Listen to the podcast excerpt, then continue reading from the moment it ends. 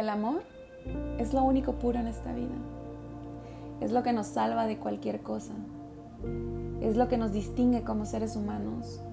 Y si nos vamos más profundo, el amor es lo único que trasciende el tiempo y el espacio. Por si es tan puro el amor, ¿por qué duele? Déjame decirte, no, el amor no duele. Duelen las creencias que tenemos en torno al amor. Lastima el ego, el yo, esa parte egoísta que no nos deja soltar, que no nos deja amar con libertad. Y amar con libertad significa decirte amo sin esperar algo de regreso, decirte extraño y dejar de tener la necesidad de recibir lo mismo. Es decir, te amo y no me importa si me amas de regreso. Y es que estamos tan perdidos en un mundo de relaciones, perdiendo nuestra esencia, perdiendo ese superpoder con el que nacimos y con el que podemos lograr todo en la vida, el amor. Nosotros somos nuestra propia relación tóxica. Y esa relación contigo es como una enfermedad autoinmune. Tú la desarrollas, tú te matas poco a poco, lentamente y te preguntas por qué siempre te va mal en el amor o por qué siempre terminas en conflicto, por qué no estás siendo feliz. Siempre estás cuestionándote por qué la vida es mala o es injusta contigo, tomando lados de víctima, ofendiendo, faltando al respeto. Ser tu relación tóxica está cañón. Y más identificarlo, porque siempre tendemos a culpar al de al lado. Y sí, Puede pasar que el entorno donde convivas influya en desarrollar más ese lado conflictivo, negativo o codependiente. Porque también para un tóxico se necesitan dos. Pero si hay algo cierto, es que cada quien es dueño de sus emociones. Y lo que sientas y hagas no es responsabilidad del otro.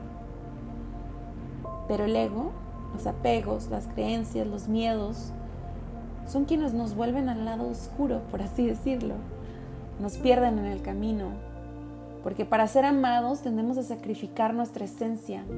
Nos enfocamos en que el amor no se vaya, porque además el amor es efímero, es incierto, y eso nos da tanto miedo de perder, de encontrarnos solos, de no alcanzar el éxito.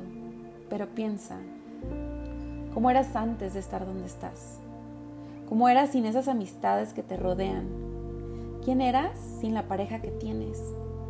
Piensa quién eras antes de ellos. ¿Te sentías igual? ¿Eras igual? Te aseguro que no. Pero está fácil culpar a los demás.